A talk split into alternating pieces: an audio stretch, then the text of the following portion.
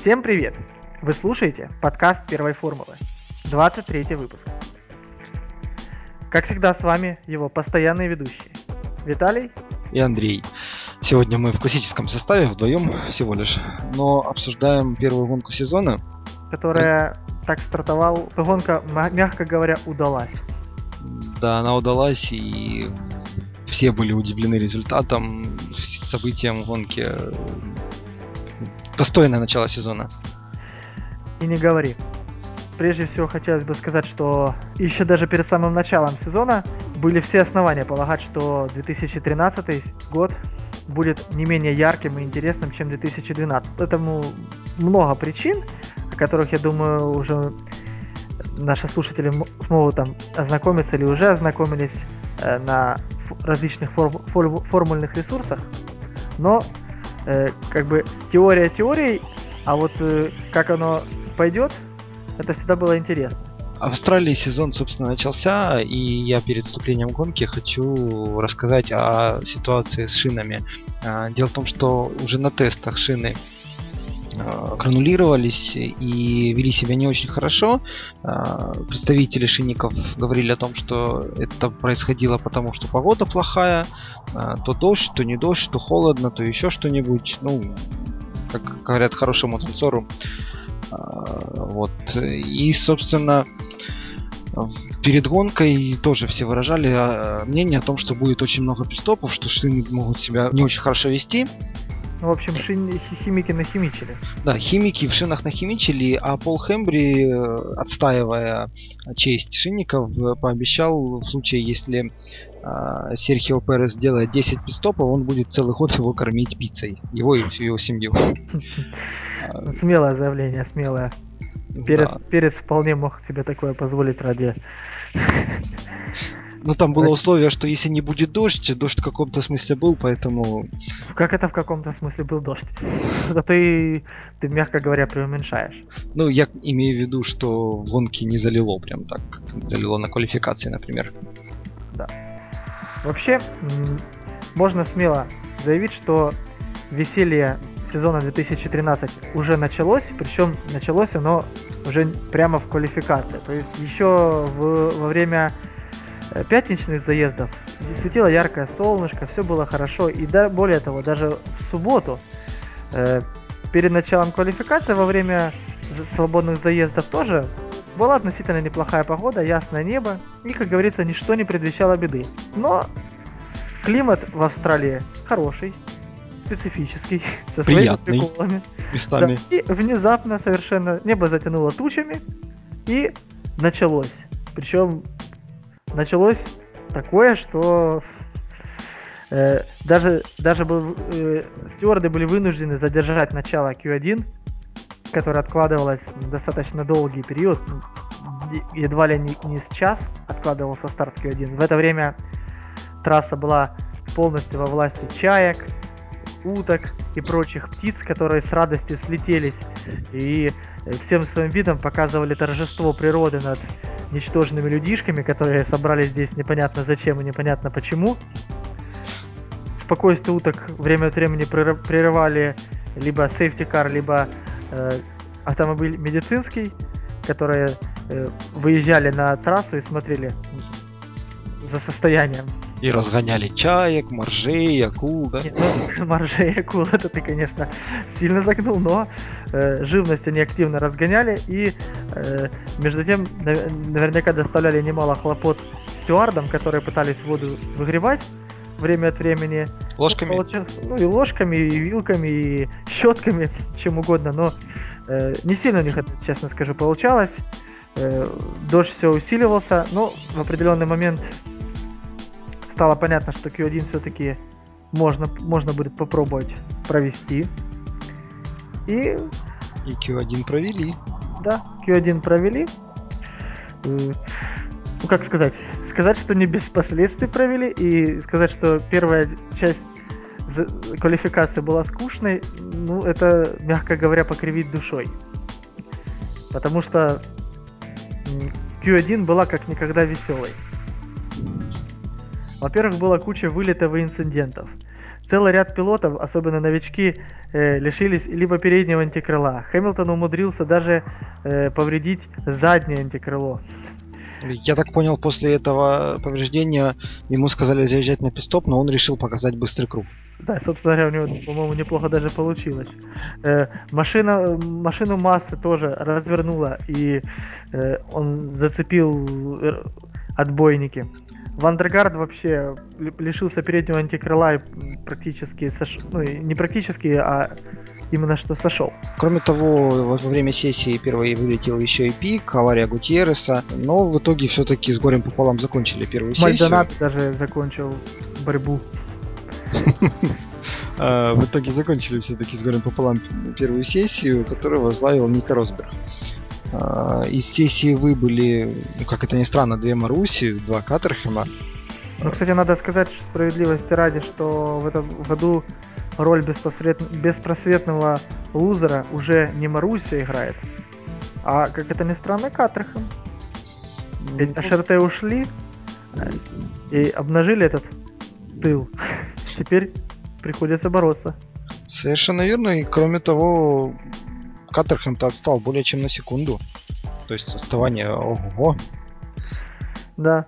Вот, а, а еще два невезучих а, на данном этапе оказались Пастор Мальдонадо и Эстебан Гутьеррес. Ну, собственно говоря, на этом э, как бы события в Q1 завершились, и все начали ждать, когда же завершится дождь, или, или хотя бы погода чуть-чуть улучшится, чтобы можно было начать вторую часть квалификации. Но уже тогда было понятно, точнее непонятно, были подозрения скорее, что э, возможно оставшиеся сессии перенесут на утро воскресное, как это было, допустим, до этого, до, до событий прошлого уикенда, так, такое, повторяю, было в 2010 году в Японии, когда последний раз, когда тест, когда последние сессии квалификации проводились утром непосредственно в воскресенье, в день самой гонки. Ну да, переносы квалификации уже были в формуле, а, но в данной конкретной ситуации, да, в общем-то и дождь усилился, и смеркаться уже начиналось, поэтому да, тьма наступала. выезжать на трассу совсем не хотелось никому уже. Не, были, конечно, желания. Самое забавное, что э, комменте... во время вот этой паузы и Деймон Хилл, и, собственно, Мартин Брандл, которые комментируют на канале Sky, довольно весело шутили, что вот в наше время вот это вот то, что вы сейчас вот не можете ехать, мы абсолютно спокойно в гоночном режиме ехали, и все было нормально. Сейчас, видите ли, плохо, тяжело. Вот эта безопасность, короче, совсем расслабились. А да, сосунки мелкие. Ну, особенно по этому поводу э, смеялся Дэймон Хилл. А, ну, так или иначе, перенесли на воскресенье в 11 утра по местному времени. А, началась вторая сессия. Да, ну, погода была, опять же, нельзя сказать, что полностью благостной. Э, дождя не было, но все равно на трассе было влажно. И поэтому все начали гонки, гонки э, на промежуточной резине, только не на для сильного дождя, а такая, ну, промежуточная для слабого. Ну да, и в общем-то, ну, промежуточная резина это и есть резина между э, мокрой резиной, которая пользуют, когда идет дождь, и сухой, соответственно, на которой никаких не вырезано ничего, и, и которую можно использовать только по сухой трассе. А, пилоты выехали на промежуточной резине, а некоторые, в общем-то, даже рискнули поехать и на сликах. Да, команда Макларен судя по всему, решила продолжить старую добрую традицию, точнее, недобрую традицию прошлого сезона совершать какие-то глупые ошибки. И почему-то в определенный момент решили поставить э, слик, а именно суперсофт, на машину Серхио Переса и на машину Дженсона Баттона. Но разница между этими двумя пилотами в их опыте. Баттон только выехал, буквально проехал круг и сразу же завернул в боксы, настояв на том, что еще не время, надо перейти, надо вернуться на промежуточную резину. Ну, а Серхио пытался бороться с машиной, бороться с собой. В итоге э, он менял, поменял два комплекта суперсофта и в конечном итоге так и остался во второй части квалификации, так и не пройдя в первую десятку. А Баттон, соответственно, прошел. Вывод какой? Вывод в том, что не нужно спешить сменой резины.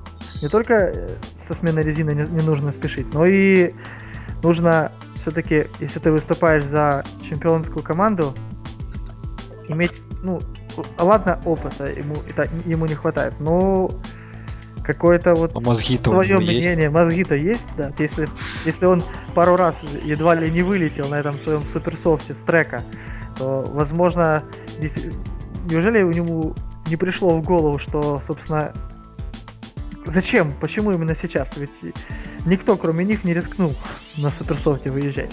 А, я, кстати, хочу добавить, мне кажется, что Мартину Уитмаршу нужно серьезно поговорить с тактиками в команде. Может быть, он и есть тактик в команде, и Мартину придется говорить с самим собой? Ну да, тогда ему нужно стать перед зеркалом и высказать все, что он о себе думает. Ну, сом- сомнительная практика, но посмотрим. Но так или иначе, все выбывшие гонки во второй сессии это гонщики, которые не смогли преодолеть минуту 38 то есть все, кто вошли, это минута 37 с половиной, по большому счету. То есть разница более чем полсекунды. То есть, ну, знаешь, как-то складывается впечатление, что вы были заслуженно. Да, к сожалению, вот э, э Вильям, для Вильямса вторая часть, вторая сессия квалификации была такой же неудачной, как и третья.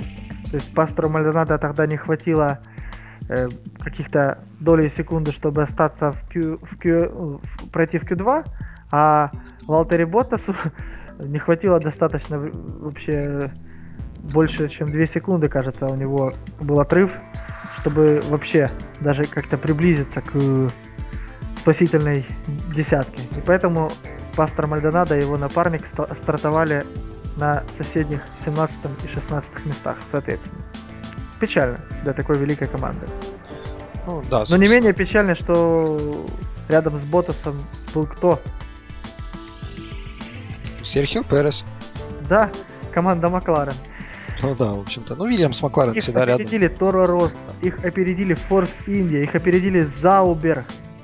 Что это? Куда да. идет Макларен? Кстати, насчет Заубера. А, я так думаю, опять же сказывается в первую очередь опыт. Эстебан Гутьеррес 18-м стартовал, а Ника Хилтенберг должен был стартовать 11 Ну, там Эстебану еще, возможно, не повезло там была куча аварий, там были... Ну да, возможно, и Там хватало, хватало всяческих проблем. Плюс еще, когда дождь очень сильно идет, вообще это не очень способствует твоему успеху.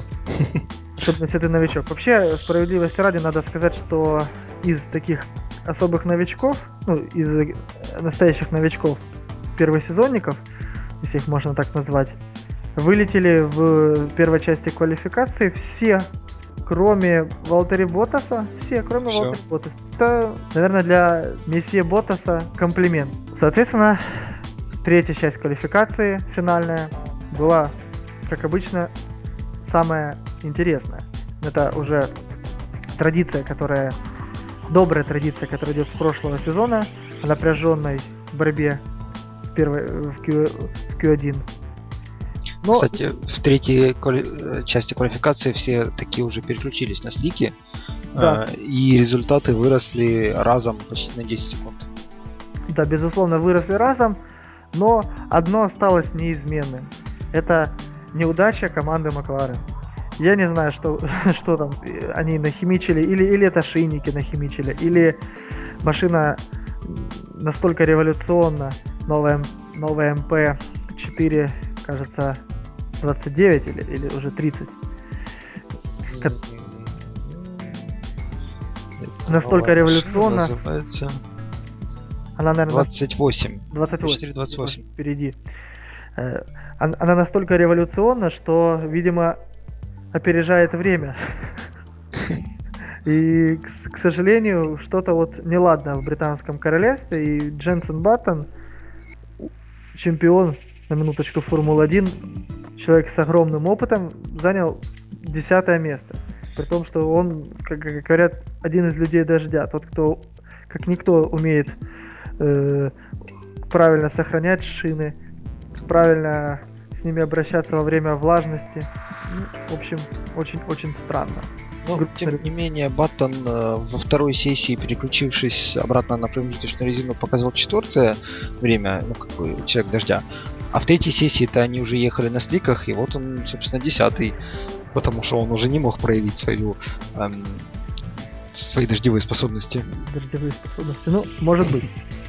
Э, вот, и что я хотел сказать, Макларен еще на тестах, э, ну, как бы, знаешь, вот, когда я читал интервью э, во время тестов, я не замечал, чтобы они говорили, что о том, что у них все плохо. Как только произошли вот эти события этой гонки, все начали говорить, что вот, а Макларен ведь еще на тестах говорил, что у них не все в порядке с машиной.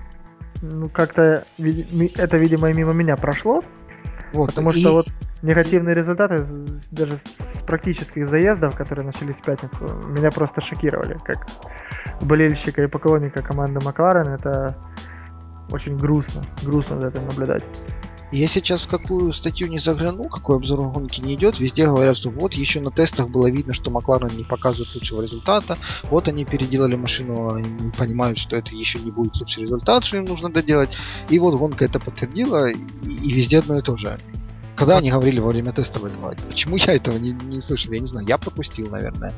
Макларен Почему? просто очень часто говорят в начале сезона, что наша красивая, красивая машина не может ехать медленно.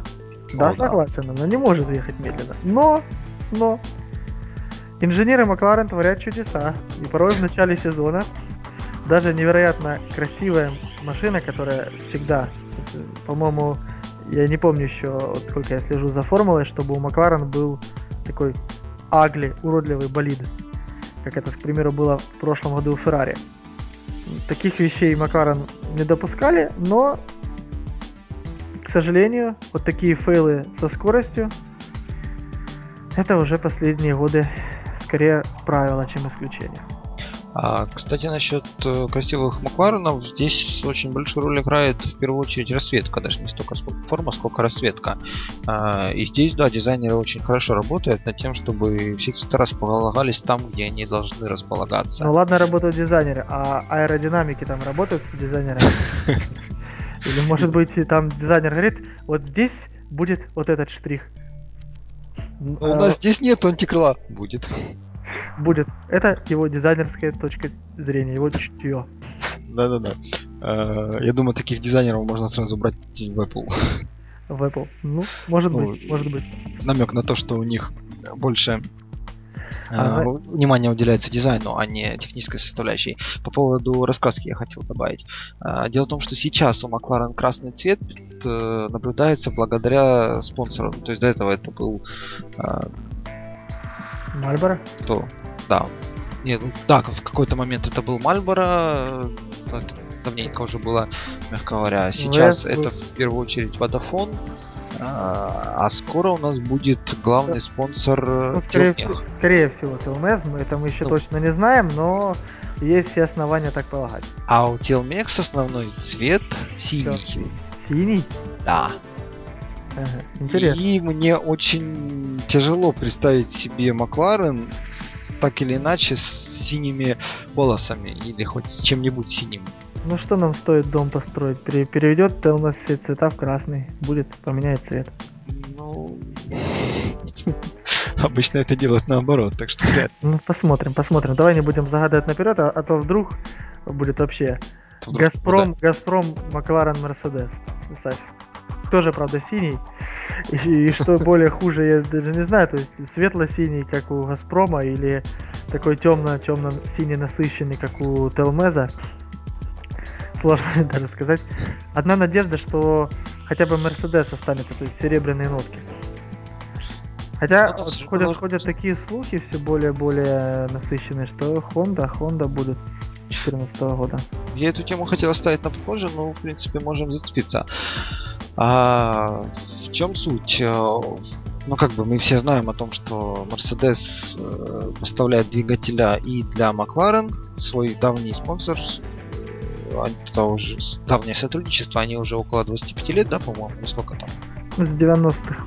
Ну, да, с 90-х да. годов, а, 15, ну, больше, более 15, по-моему, лет, а, они поставляют двигателя и являются очень, очень тесными сотрудниками Но теперь у Мерседеса есть своя команда, и понятное дело, что приоритет она уделяет именно своей команде. Но все равно же, как бы, мне кажется, в этом плане глупо ну, э, жаловаться, ведь, допустим, Рено поставляет свои движки целой, целому ряду команд. Феррари целому ряду поставляет. Почему Мерседес не может поставлять целому ряду? Их движки качественные, хорошие. Почему, ну, собственно говоря, движки у всех, если, как я понимаю, если производитель приносит движок, то он делает его одинаковым для всех. Так? А, движок, да, но он не может не предоставить информа- всю информацию по этому движку. То есть э, может быть какая-то маленькая мелкая тонкость, ну, которую они... они смогут предоставить своей основной команде, но не предоставить э, другим. Понимаешь, тут еще какая это тонкость? Не основная на самом деле причина. Тонкость тут еще в том, что Макларен ведь производят для всех команд ECU устройства свои. И, соответственно, АЕЦУ плотно завязана на двигатель и на работу с ним. Поэтому я сомневаюсь, что Мерседес может утаить от Макларенов какие-то детали тонкие. А, так ЕЦУ это блок электронного управления. Ну да который, в общем-то, получает всю телеметрию с машины ну, и передает ее на командный мостик. Да, с этим ЕЦУ произошли некоторые интересные моменты, но об этом чуть позднее коснемся.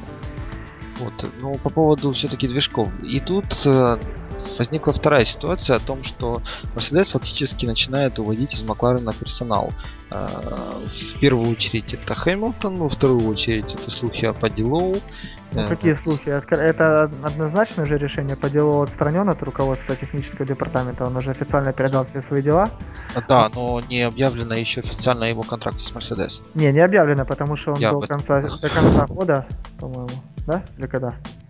До конца... Да, да, да, он до конца этого года с ними. Я просто не говорю о том, что не офи... Э, нет официального заявления о контракте с Mercedes, поэтому я... мы не можем пока со стопроцентной ну, вероятностью утверждать. Мы можем со стопроцентной вероятностью утверждать, что он уходит. Это факт. Вот. Ну, соответственно, Mercedes переманивает специалистов из Макларен. И, в общем-то, возникает некая искра и некоторые недопонимания между этими двумя компаниями. Ну, вообще... Это Макларен начинает смотреть в сторону. А, кроме того, заговорила Honda о том, что она хочет вернуться в Формулу-1. Она уже была с Маклареном, и как раз это было недалеко от периода турбодвигателей, которые как раз вернутся с 2014 года. И Макларен, в общем-то, смотрит в сторону. Неудивительно, если бы он смотрел в сторону своего бывшего сотрудника, с которым он добился совсем немалых успехов. Это да, это точно. Но Вообще, как бы, вот если мы затронули двигатели, э, ведь Макларен, у них есть, кроме формульной команды, есть Макларен Automotive, и они производят спортивные такие классные суперкары. Вроде Макларен F1 или недавний Макларен P... P1 и P2. P1. P1, P1. И, насколько я понимаю, двигатели у них собственные, и учитывая, что средства у команды есть, я, честно говоря, не вижу причин, почему бы им самим не попробовать делать двигатели. Зачем им Honda, если они вот уходят от Mercedes? А, зачем брать темную лошадку? И точнее, если уже берут темную лошадку, то почему бы не рискнуть и, нас, и самим не попробовать делать двигатели? Вот Ferrari может делать? Может. Чем Макларен хуже?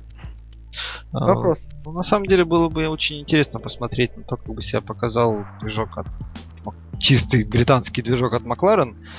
Британцы вообще мастера делать движки. Ну, главное не думать об этом при этом о космосе. Да, но, допустим, я очень хорошо помню сюжет, кажется, в прошлом, в прошлом сезоне это было канал Sky, давал сюжет о том, где собираются движки Mercedes. Так вот, они собираются в Британии. Ну, почему нет? Да. Наше время глобализации. Ну, ничто же не мешает команде Mercedes базироваться в Великобритании. Почему это должно мешать им собирать движки? Да, в этом плане есть очень много странных вещей, которые иногда порой просто не укладываются в голову. Да. Ну, давай спустимся с небес на грешную землю и все же вернемся на стартовое поле. По итогам квалификации стартовая решетка ну, начиналась с двух болидов Red Bull чемпиона и его напарника неизменного Марка Вебера. И его Санчо Панса.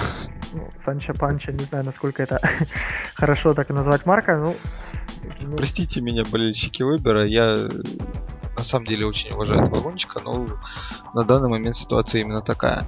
А, следующий Льюис Хэмилтон на Мерседес показал очень хороший результат, доказал о том, что Мерседес не просто так были а, лидерами на тестах, хотя не настолько, насколько люди начали предполагать, смотря на эти тесты.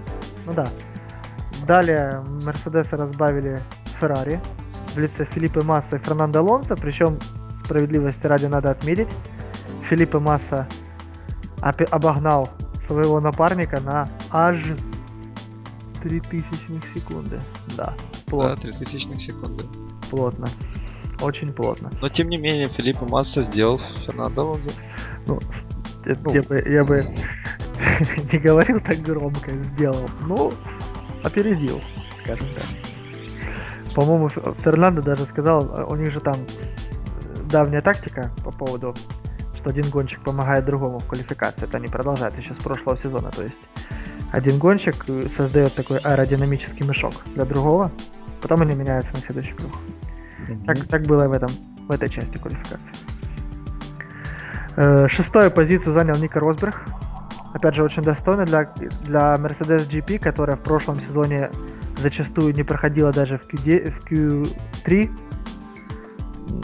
по-моему, результаты третье-шестое место это просто прекрасно. Ну, соответственно, далее два лотоса, Кими Райконен, Роман Грожан, э, Пол Диреста на Форс Индия 9 и, и в каком-то смысле неудачник квалификации Дженсон Баттон на Макларен. Да. В общем, такая первая десятка. И, и все. далее у нас буквально через сколько 4 часа, по-моему, после квалификации был старт гонки. Нет, чуть-чуть, ну да, в районе 4 часов. И, собственно, все, затаив дыхание, начали ждать. Ждать и думать, что же нам готовит сама гонка. Ведь после такой отличной, интригующей квалификации ну, нельзя было ни в коей мере ожидать скучной гонки. В Австралии, по-моему, они вообще не бывает никогда скучной. Ну, в общем-то, да, Австралия как первая гонка сезона в основном получается действительно одна из самых интересных гонок. А, я говорюсь по шинам. А, практически все гонщики стартовали на суперсофте. Ну, исключения, как бы квалификация. Исключения были Сутил, Серхио Пирес, Рикардо и Мальдонадо. А, в общем-то, все. А, по старту у нас э, не было Ника Хилкингерга, у него да, возникли это... проблемы с машиной, и по техническим, по соображениям безопасности команда решила не выводить его на трассу. Да, там была очень грустная история, как э, внезапно топливная система отказалась работать, и вынуждены были Манеша Калтенбор принять решение и снять Ника с гонки. Это очень грустно, потому что все-таки 11 место, ну, жаль. Довольно неплохой результат. Неплохой результат для Заубера, для Заубера особенно. И как бы Хилкенберг, получается, по сути для него старт сезона отложился на, одни, на одну недельку. Ну, да.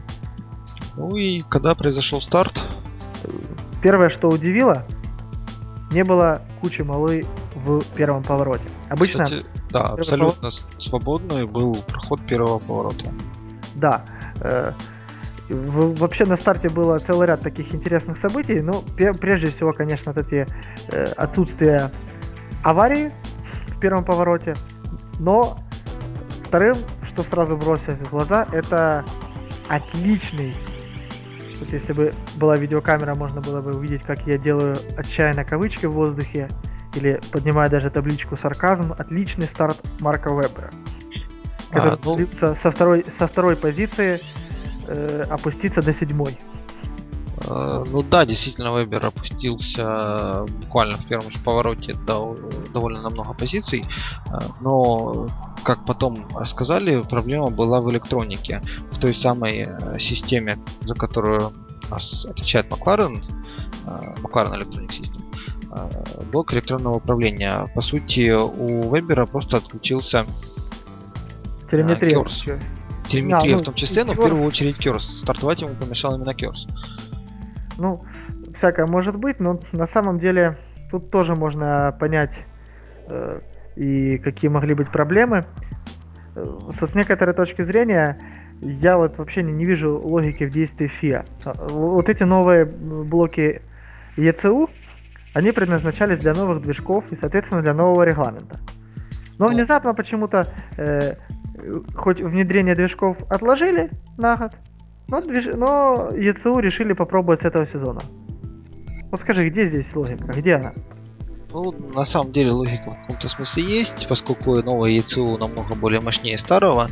Э, проблема была в том, что в первую очередь программное обеспечение под э, этим блоком электронного управления был, было предназначено для машин с абсолютно другой э, техникой, ну, и, и нужно вынужден... было переписывать практически полностью программное обеспечение. Так как э, это совсем непростые э, вещи, то переписывать я думаю, Просто так переписать это было не, невозможно. Если я близки к разработке состава, я думаю, ты прекрасно понимаешь, что навряд ли кто-то там полностью переписывал программное обеспечение. Скорее всего, там тупо сделаны банальные костыли, которые, как обычно, работают, ну, как, переп... как банальные костыли. Вот, ну, в общем, и результат. Вот именно из-за этого я и не понимаю э, логики FIA, ведь если отложили двигатели, значит логично отложить и ECU на, на более поздний срок. А пока работать со старым, проверенным. Как бы, давайте мы чуть-чуть вот эту технику тут поменяем, а там не поменяем, это равносильно, что а давайте вот мы вот здесь вот, вот эти элементы из старого, из, из нового движка поставим в старый и посмотрим, а как оно будет работать. Ну, то же самое, по сути. Ну, бред. Я абсолютно не понимаю. Это, по-моему, это решение глупое и бессмысленное. А, ну, подобные проблемы уже возникали на тестах. Э, их на тот момент довольно быстро решили, просто исправив ошибки и обновив программное обеспечение. Э, но, как видим, в гонке произошла та же ситуация. После гонки э, Кристиан Хорнер высказал свое недовольство в сторону Макларен. Ну, поначалу Витмарш ответил, что плохому танцору да, Макларен ответили, что мы здесь ни при чем, эта проблема была у вас на мостике, поскольку вы там перегружали, значит у вас там была э, проблема, ну, к слову сказать, после перегрузки э, данного ПО на, со, со стороны командного мостика все заработало в штатном режиме. И до конца гонки, я так понял, у Вебера проблем больше не возникало. Невольно вопрос возникает, у них там что, Windows все может быть. Э, ну и, но после прошествия некоторого времени, судя по всему, Макларен больше разобрались в проблеме э, и извинились за возникновение данных проблем и пообещали ее полностью нейтрализовать, нейтрализовать исправив опять пол. А, конечно.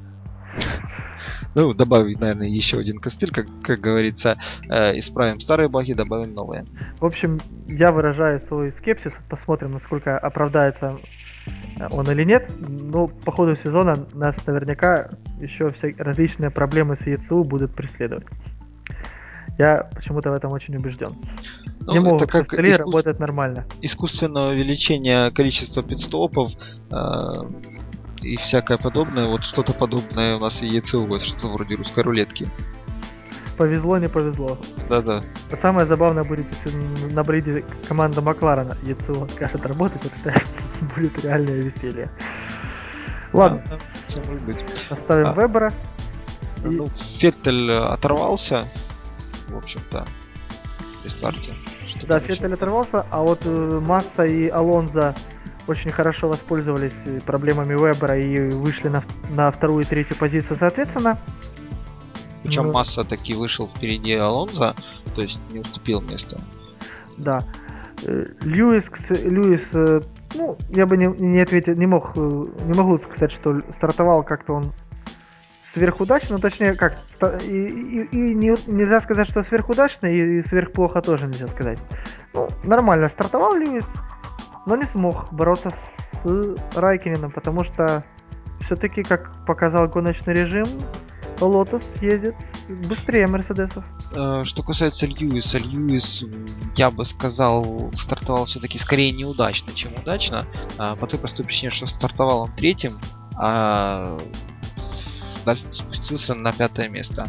А Райконин же, стартовавший седьмым, смог пробиться на четвертое место буквально к первому же повороту. Ну, у Райконина а, вообще отличный старт. И, у Райконина просто очень Лучше, наверное, отличный старт. Вообще. И я читал комментарии Дэвида Кулхарда по этому поводу. Кулхард сказал, что Райконин решил рискнуть и пройти э, первый поворот по внешнему радиусу.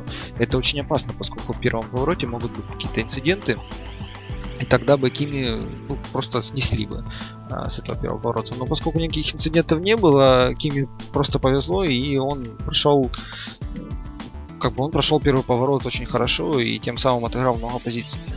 Да, многочисленные повторы во время трансляции показали, как, э, в принципе, тот же Серхио Перес и целый ряд других пилотов были крайне близки к тому, чтобы все-таки устроить какую-нибудь аварию или инцидент в первом повороте, но справедливости ради надо отметить, что Серхио провел себя очень хладнокровно, опытно и не пошел на этот рискованный маневр, маневр и избежал.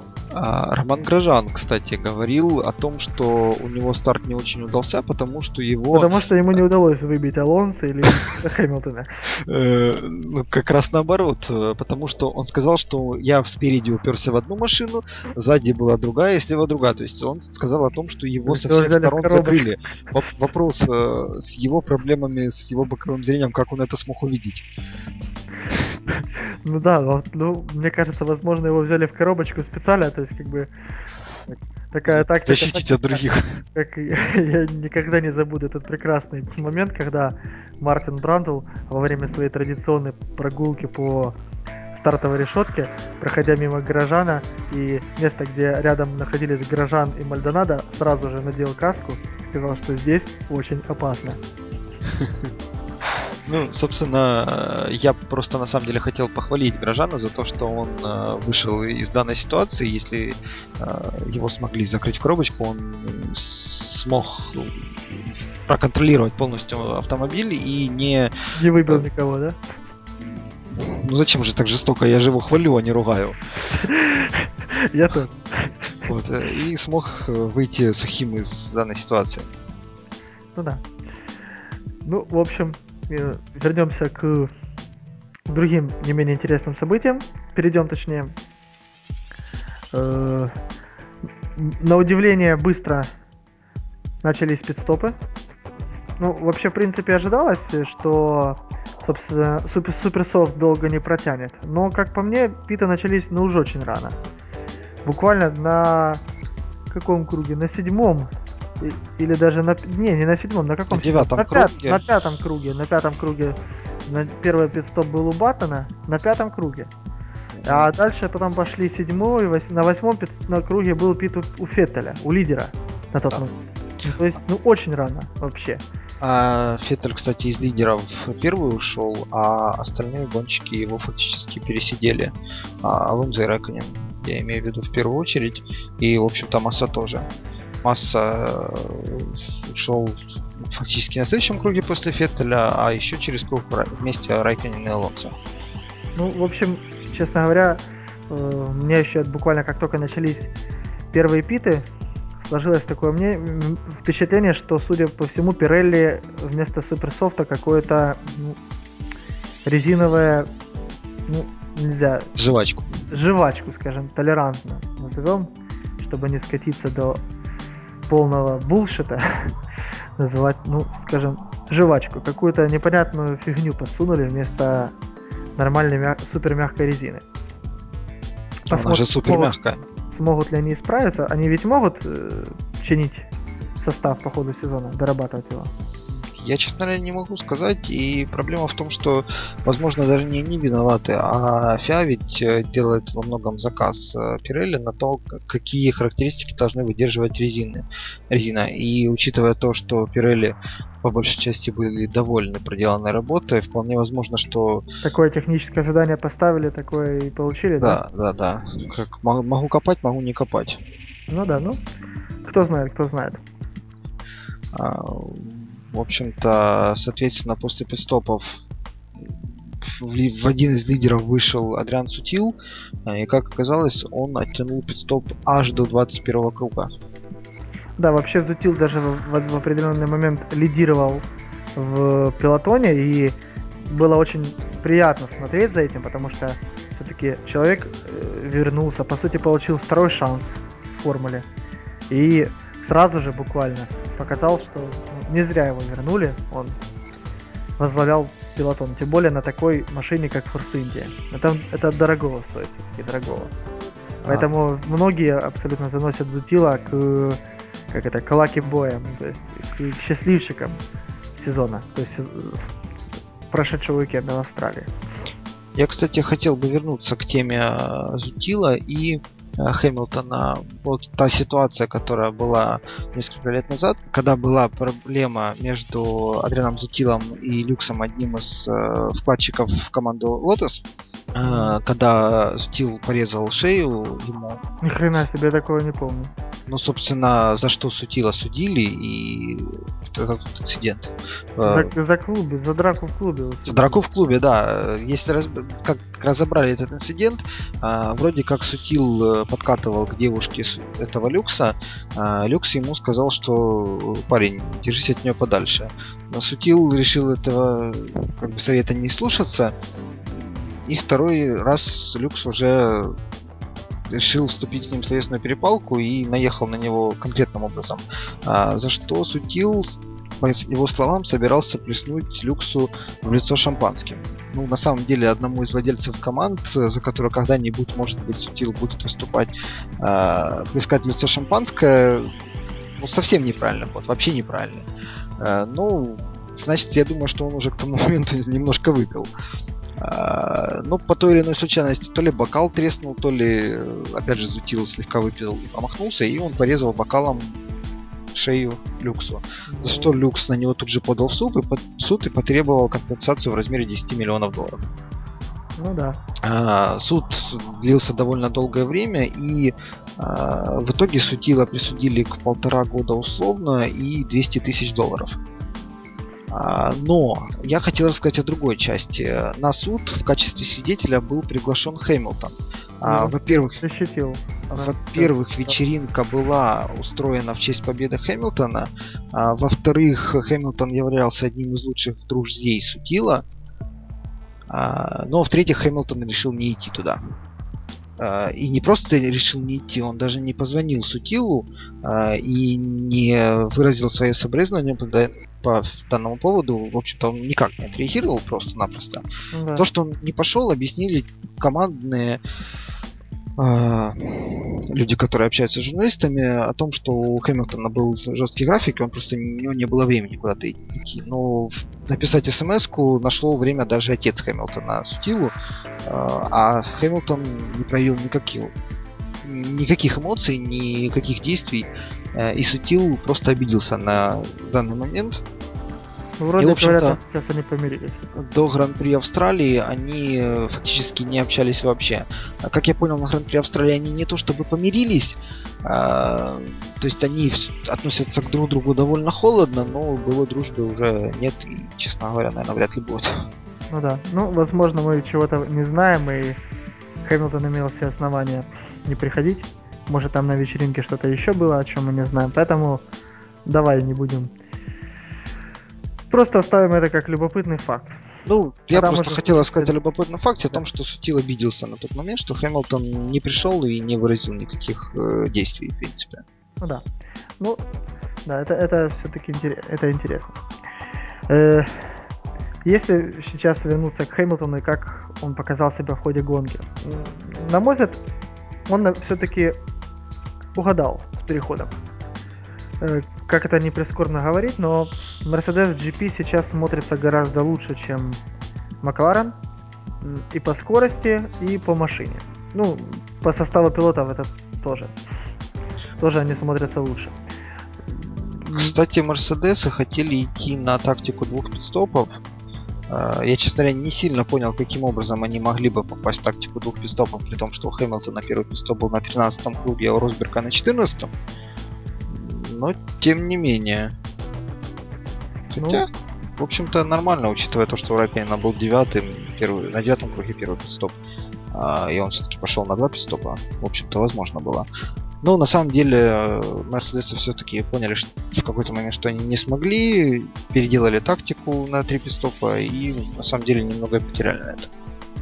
Ну да, но, но вообще в целом надо сказать, что серебряная лошадка бежит, и бежит очень даже неплохо. Не могу сказать, что она сейчас э, как бы может гнаться за безусловными лидерами по скорости. Это Red Bull и Ferrari, как говорится, красная лошадка и красный бык. Кто из них быстрее в гоночном темпе? Это, я думаю, мы еще по ходу сезона увидим. Но что еще можно отметить из, из, то, то, из радостных для меня, по крайней мере, моментов, это то, что от Red Bull не чувствуется то, что они супер доминируют. То есть у них машина быстрая, но нельзя сказать, что она на, на голову выше всех остальных, что она превосходит их. То есть с ними вполне можно гоняться. И ну, нужно гоняться. Получилось как раз так, что на уровне одного круга, одного быстрого круга Red Bull показывает себя очень хорошо, как раз в гоночном режиме они немного сдают, в первую очередь из-за износа резины. Они не могут контролировать этот износ, так как может его контролировать, ну, например, Lotus. Ну да, например, Lotus и, в принципе, Ferrari очень хорошо работают с резиной, как мне, по крайней мере, показалось. Ну, или, или с тактикой. Или и с тактикой, и с резиной. ну да. А вот Макларены. Что могу сказать? Печаль. Я даже ничего говорить не хочу по этому поводу. Да, мне, э, по-моему, даже, вот опять же, мы, думаю, еще на квалификации, когда рассказывали, высказали мнение, что Уитмаршу стоит серьезно поговорить с теми людьми, которые отвечают за тактику в команде, потому что ну, то, что творится, это какой-то беспредел. Да, пит-стопы очень быстрые. И, по-моему, Макларены опять провели самый быстрый, быстрый пит э, за весь уикенд. Там как бы не 2, не 2,4 секунды это было у Баттона. Но в остальном совершенно непонятно время, когда гонщики вызываются на пидстопы. Совершенно непонятно состав резин, почему тот именно выбран в конкретный момент времени. Ну, в общем, команде Макларена одни вопросы, и действительно не хочется, наверное, даже цеплять. Цепляться к ним, просто скажем, что провальный, полностью, полностью провальный уикенд получился для них. Ну да, я бы хотел остановиться на сошедших гонщиках. А, конкретно в гонке не финишировало 4 гонщика. Ника Хилдберг, который, в общем-то, не стартовал.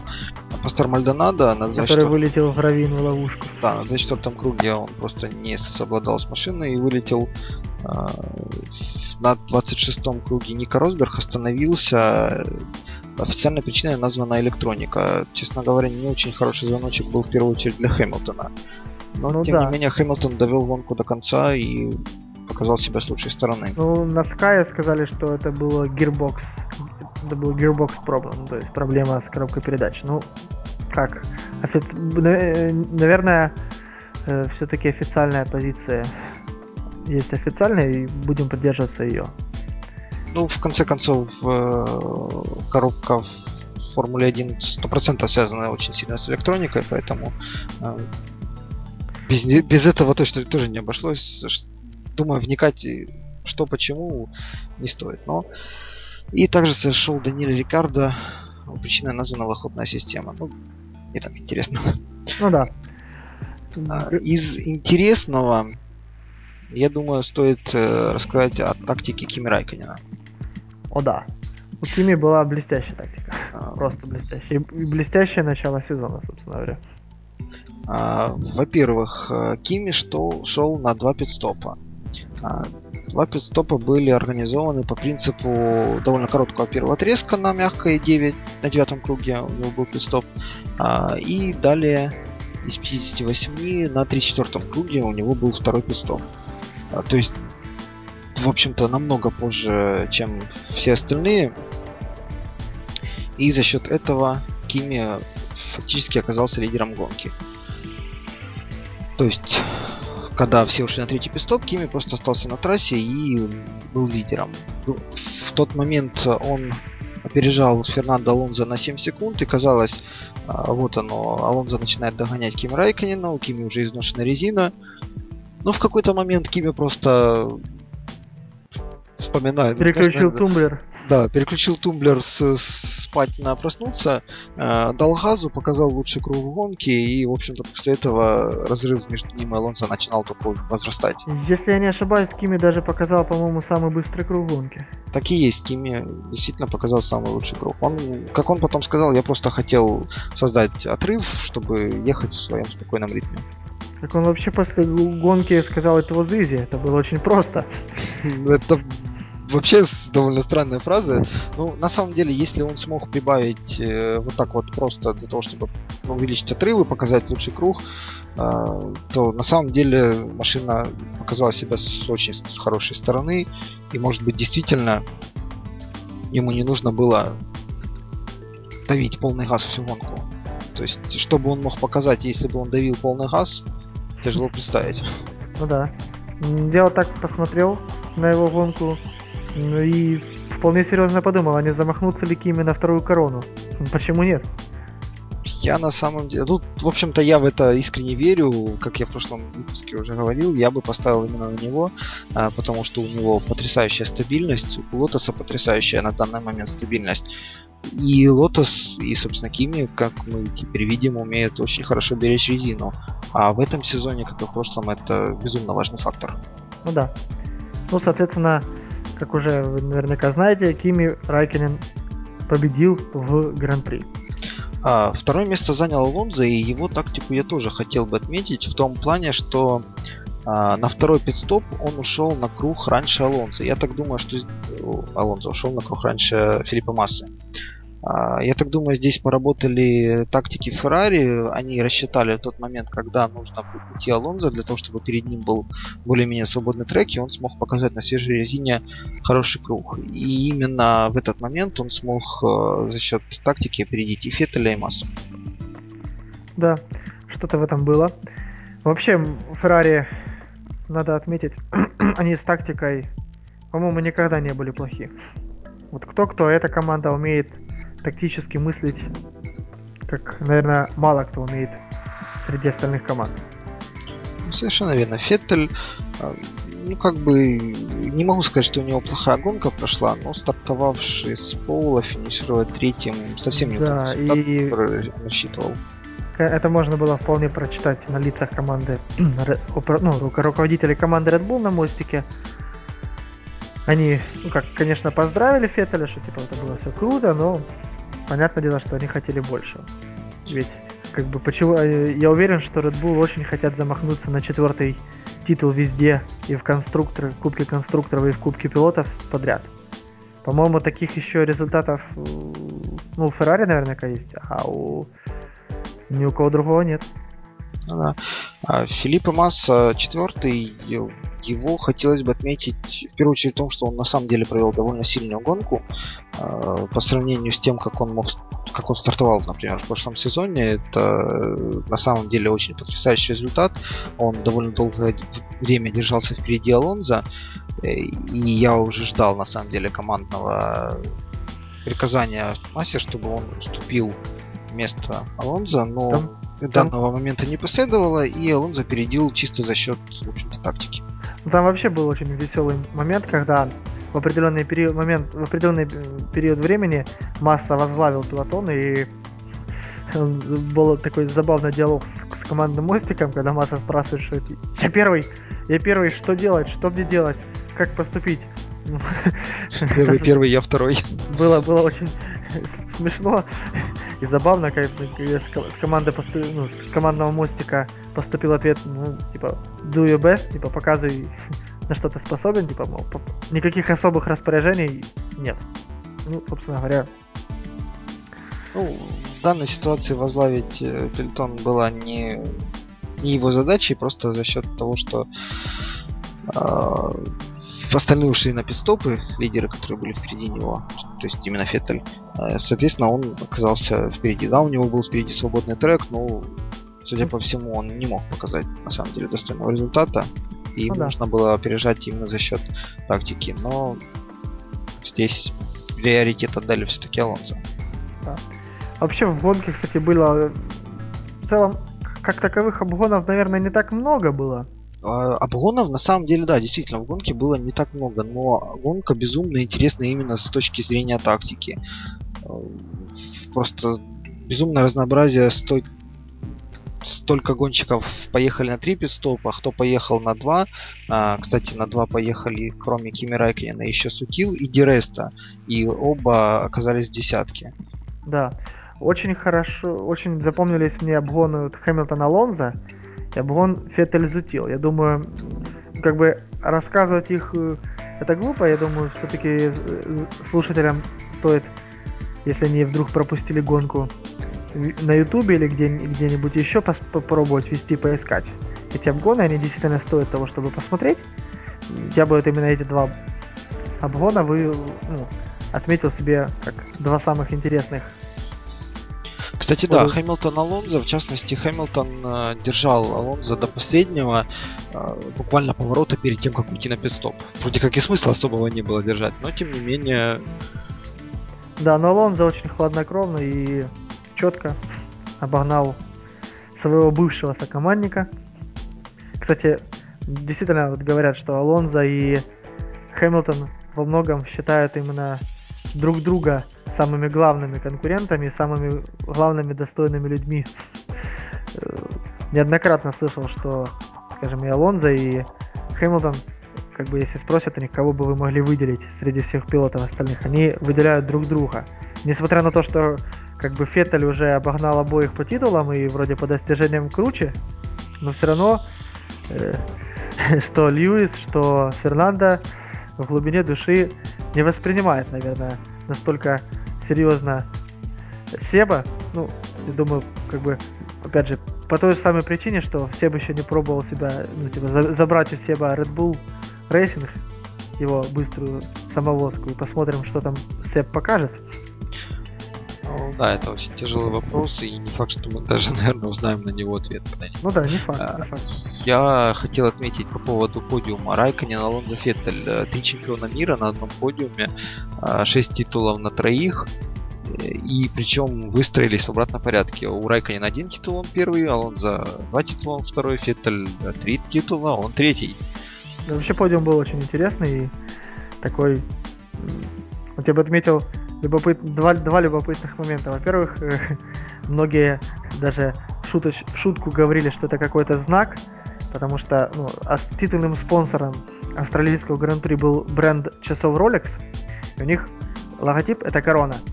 И, соответственно, э, целая куча фотографий, когда, допустим, или Райкинен стоит коронованный, либо Феттель стоит коронованный, либо Алонзо стоит коронованный. И, соответственно, говорят, три короля. Кто-то из них по-любому оденет корону в конце сезона. Это знак, мол.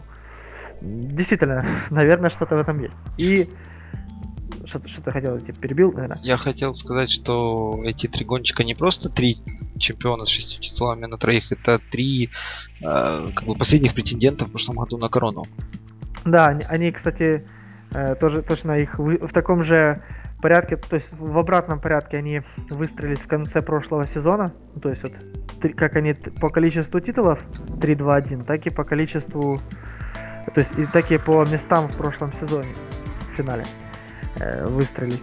А еще любопытный момент, не секрет, что на выходных э, в США и да не только в США отмечался день Святого Патрика, это день, когда э, принято все, все надевать что-то зеленое и как бы чувствовать себя, проявлять э, в себе внутреннего ирландца, если так можно выразиться. И в этом плане э, Формула-1 была однозначно в тренде, потому что Rolex своим зеленым цветом просто закрасил, наверное, все, весь, весь трек был в зеленых тонах.